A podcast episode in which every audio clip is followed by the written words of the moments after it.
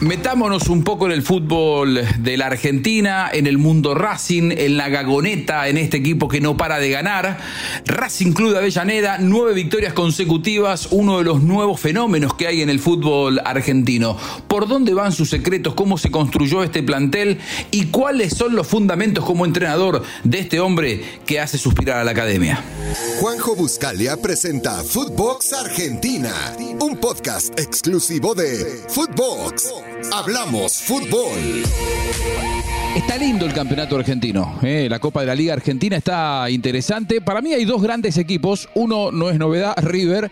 Y el otro es Racing.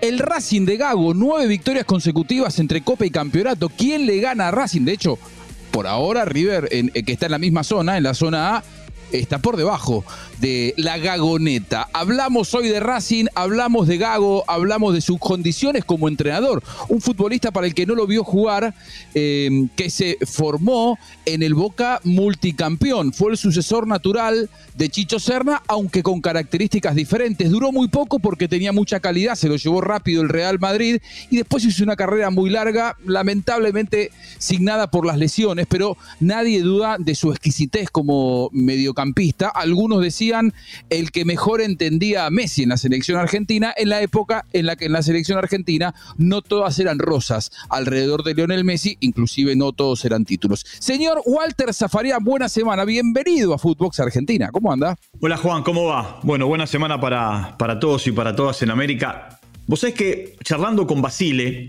hace poco, eh, él, eh, cuando yo le preguntaba por el Racing de Gago, que era intermitente, eh, era como ese electrocardiograma, viste, que subía y bajaba, él me decía, está pagando el precio de sus primeros momentos como entrenador.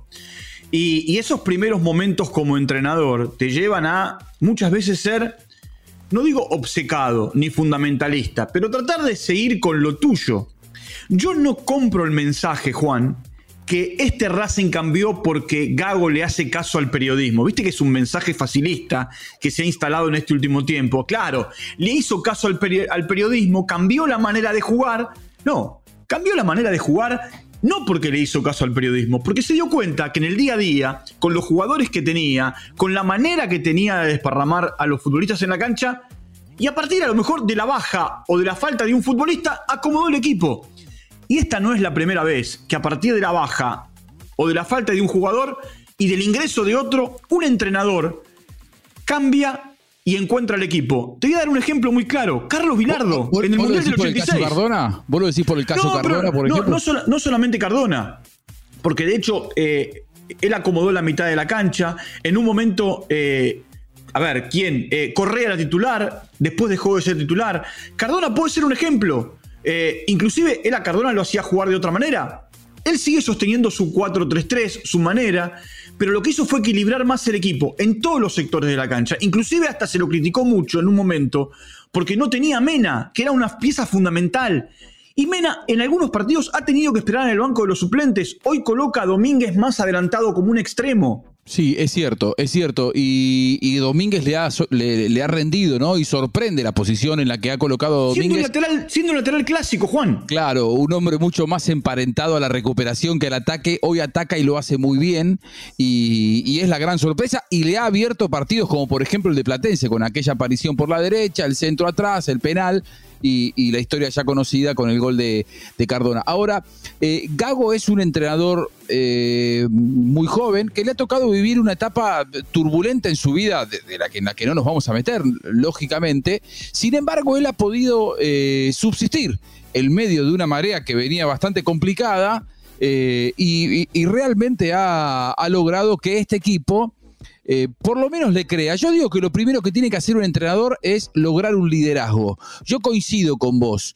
No es que Gago eh, le ha hecho caso al periodismo, pero en todo caso lo que sí Gago ha, eh, hecho es no ser fundamentalista. Es decir, él tenía una idea, una manera en, en Aldo Civi y se cansó de, cambiar presentaciones por derrotas. Es decir, no le fue bien, de hecho tuvo que irse y le dio el fútbol una nueva oportunidad porque él la merecía, por su chapa, por su nombre, por su prédica y por, por todo lo que eh, uno seguramente Capria y, hasta el mismo Víctor Blanco creían en él y hay un gran mérito. Ahora, tiene en Racing un muy buen plantel, con el cual no todos habían brillado. Ahí sí hay otro mérito de Gago, un hombre que se ha adaptado, él tiene una idea, pero que en este momento Racing, hasta te diría, es mucho más pragmático de lo que uno podría llegar a creer iba a ser un equipo de Gago. No, seguro. No, este, este último, el de los nueve partidos sin perder, no solamente es un equipo más pragmático, sino que es un equipo más equilibrado y es, un equipo menos alocado, ¿no? Eh, eh, en el frenesí de ir, de ir, de ir, de ir y no protegerse. Ahora, vos fíjate esto, Juan, a partir de lo que vos contás. Él se va de, eh, Aldo Civi y mientras dirigía Aldo Civi te decían, eh, le falta un golpe de horno, está verde, eh, no está para dirigir, es muy joven, eh, todavía tiene ese estirpe de jugador de fútbol, armó un equipo con gente grande en Aldo Civi, y puede ser todo eso. Ahora llegó a Racing y al principio las cosas no le salían, y otra vez, no da la talla, no está a la altura. Está bien, es cierto que el hincha y el periodismo pasan de la euforia a la depresión y viceversa con mucha facilidad. Y hoy no solamente es, viste, el pintita, rubio, el que se viste bien, el que desparrama bien los jugadores, el que tiene una buena táctica, sino que el mundo Boca hoy lo ve como un reemplazante de Bataglia. Vos mirá lo loco que es todo. Es verdad, qué cambiante, ¿no? En este, en este fútbol de resultados, eh, mm, hoy, hoy en Boca se ve con buenos ojos lo que hace Gago en Racing y no tan bien lo que hace Bataglia en Boca entre otras cosas, no solamente por los resultados, sino también porque el rendimiento no avala, no avala a Bataglia en, Boca. Ahora, eh, ¿se puede en el fútbol argentino, en este fútbol argentino, digamos, teniendo una, mirada global, eh, intentar un proyecto, un, nuevo proyecto como el de Gallardo en River, es decir, construir a largo plazo? Porque los hechos nos demuestran que es muy difícil.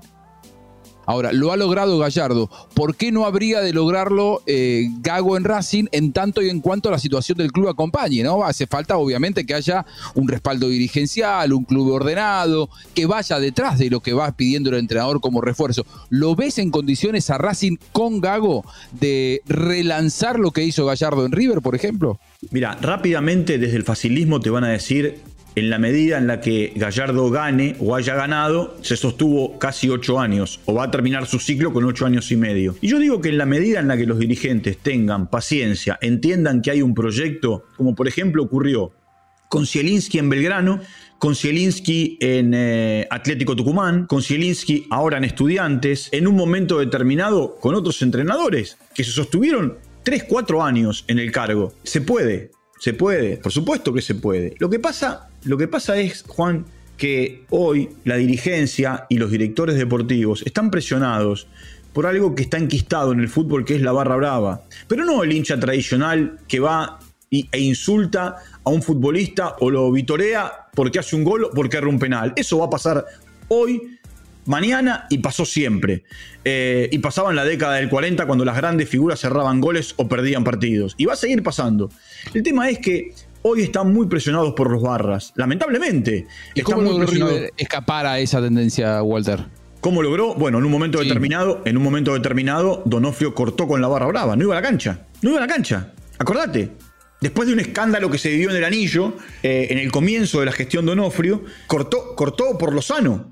Hoy el problema, Juan, no es la barra A contra la barra B de tal o cual equipo contra tal o cual equipo. Hoy los problemas son internos. Eh, hoy no hay visitantes, no tenés con quién pelearte. Entonces, hoy la pelea de las barras son internas. ¿Para qué? Para manejar la tribuna, para manejar el ingreso, ¿entendés? Apócrifo a los estadios por un costado, por una puerta lateral, para, para manejar el estacionamiento en los alrededores, hasta para, hasta para manejar el tema de la droga dentro de los estadios. No, no vamos a hacernos los tontos y mirar por otro lado. No, no, claro, claro, claro que los, los viajes al interior o al exterior, Sí, sí, sí, no, eso, eso está, está clarísimo y es, y es una. Y, te, voy a decir otra cosa, Juan. Y te voy a decir otra cosa. ¿Por qué te marco esto de la, de la, barra? ¿Vos te pensás que, así como el hincha de. Eh, vamos, estamos con Racing, ¿no? Eh, y no, estoy cayéndole a Racing, sino es el ejemplo Racing. ¿Vos te pensás que eh, así como el hincha de Racing se fija cuándo se juega el partido con Independiente, o contra quién arranca en el campeonato, o el día del sorteo de la Libertadores de la Sudamericana, contra quién le toca? El Barra hace otro ejercicio. No se fija contra quién juega en la primera fecha. dónde viaja en el campeonato local, Rosario, Santa Fe, eh, no sé, Tucumán, Mendoza, eh, Santiago del Estero o donde fuere. Y también dice, mira, por la Sudamericana vamos acá, allá y allá.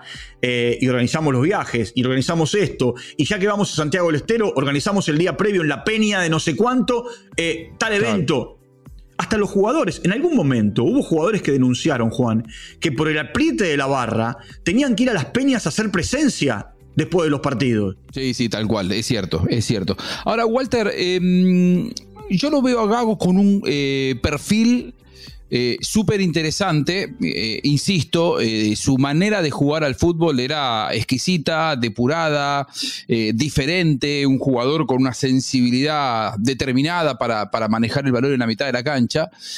Em, y por ahora, lo que se está viendo en Racing, esta racha que, iguala las mejores rachas del mejor Racing de la historia, lo cual no quiere decir que estemos en presencia del mejor Racing de la historia. Mostaza, y Simeone tuvieron 15 partidos sin perder. Sí, pero no con nueve victorias consecutivas. No, no, no. Esta, es una racha parecida a la del Racing de, José, ¿no? De Juan José Pisuti, que fue eh, campeón intercontinental. Eh, yo, yo, por eso me preguntaba recién, el fenómeno de Gallardo es un fenómeno de otra época, ojalá Gago pueda replicar lo mismo en Racing. Ahora, este modelo puede, vos recién mm, fuiste un poco pesimista y me dijiste por el tema de las barras, no porque aquí, más allá de lo futbolístico, hay que estar al margen de la presión de la barra brava. La que ganes, sí, Juan. Si perdés, eh, viste, sos carne de cañón. Lamentablemente, ¿eh? Sí. O Lamentablemente. lo único que te sostiene es el resultado más allá de vos, mirá lo que, vos mirá lo que pasó en Talleres. Talleres pudo sostener durante tres, temporadas al cacique Medina. ¿Por qué? Porque le iba bien, porque peleó un campeonato, porque lo metió en la Copa Libertadores. Ahora, llevamos 10 fechas de campeonato, eh, ya fue eyectado Hoyos y a Caixinha ya después de tres partidos lo miran de costado. Ahora, el cacique Medina se va porque se le acaba el contrato y porque le ofrecían una, una, millonada, digo, pero probablemente con el cacique Medina el, fenómeno hubiera sido otro, ¿no? Sí, por eso te digo, yo digo, eh, hay que apostar a los proyectos. También es cierto que cuando un dirigente llama a un entrenador, lo llama como bombero, eh, como un apagador de incendios y no como alguien que le va a presentar un proyecto para solucionar eh, eso no es lo ideal, ¿no? No, lo ideal es que te presenten un proyecto, te digan, a ver, ¿de qué manera llega usted? ¿Con qué idea? Es más, hay entrenadores con los que charlas y te dicen que se sentaron con los dirigentes de turno y dijeron, mira, mi proyecto es entrenar, el proyecto guardátelo. Acá empezá a ganar partido pues no vamos al descenso. Claro. O sea que acá hay que contratar bomberos, no arquitectos en el fútbol argentino. Y hoy da la sensación que sí, Juan, lo charlamos la semana pasada. Nueve fechas, nueve entrenadores. Sí, es, es, cierto. Es cierto. Y puede haber más en, las próximas horas porque, bueno, no a todos le va, le, le, va bien. Eh, otra, otra eh, me da la sensación, una, otra piedra de salvación indispensable es la competencia internacional. Es decir, poder eh, clasificarte para competir internacionalmente, porque allí está el dinero, eh, para los grandes, lógicamente, y para mantener cierto presupuesto. Hoy hay 12 equipos participando, 12 equipos argentinos, porque se, han, se, ha, abierto la oferta en, en las competencias internacionales, 6 en Libertadores, 6 en Sudamericana. Ahora, tenés que tratar de apuntar al proyecto internacional para de esa manera apuntar al largo plazo. Más allá del resultado en el día a día, es decir, más allá del resultado del fin de semana, si vos querés tener un plantel competitivo, tenés que apuntar a alimentarlo con millones de dólares. Y los millones de dólares, lamentablemente, hoy no están en la Argentina, sino que están en la competencia internacional. Por lo tanto, como equipo grande que es, Fernando Gago tiene que apuntar también los cañones a hacer una buena Copa Libertadores. Mira, eh, la Libertadores y la Sudamericana son una obsesión. Eh, viendo, viendo un documental sobre la Fórmula 1, eh, el responsable de Williams decía, no es lo mismo terminar tercero o cuarto en el campeonato de constructores porque hay entre uno y otro puesto 25 millones de dólares. Y esto es lo mismo. Claro. Entrar a la, Libertadores es mucha plata. La Sudamericana es plata, quedarse afuera es quedarse con los bolsillos vacíos. Simple. Es cierto, es cierto. Cuando en el fútbol se define más allá de un penal o más allá de un resultado, se define un proyecto por un resultado y también esto viene de la mano con los millones para armar los futuros planteles. Nos quedaríamos hablando un rato más eh, con Walter sobre, sobre fútbol, pero se, nos acabó el arranque de la semana, Walter, aquí en Footbox Argentina. Abrazo. Un abrazo grande, hasta la próxima. Muy bien, hasta aquí llegamos como siempre. Que pase bien. Esto fue Footbox Argentina con Juanjo Buscalia, solo por Footbox.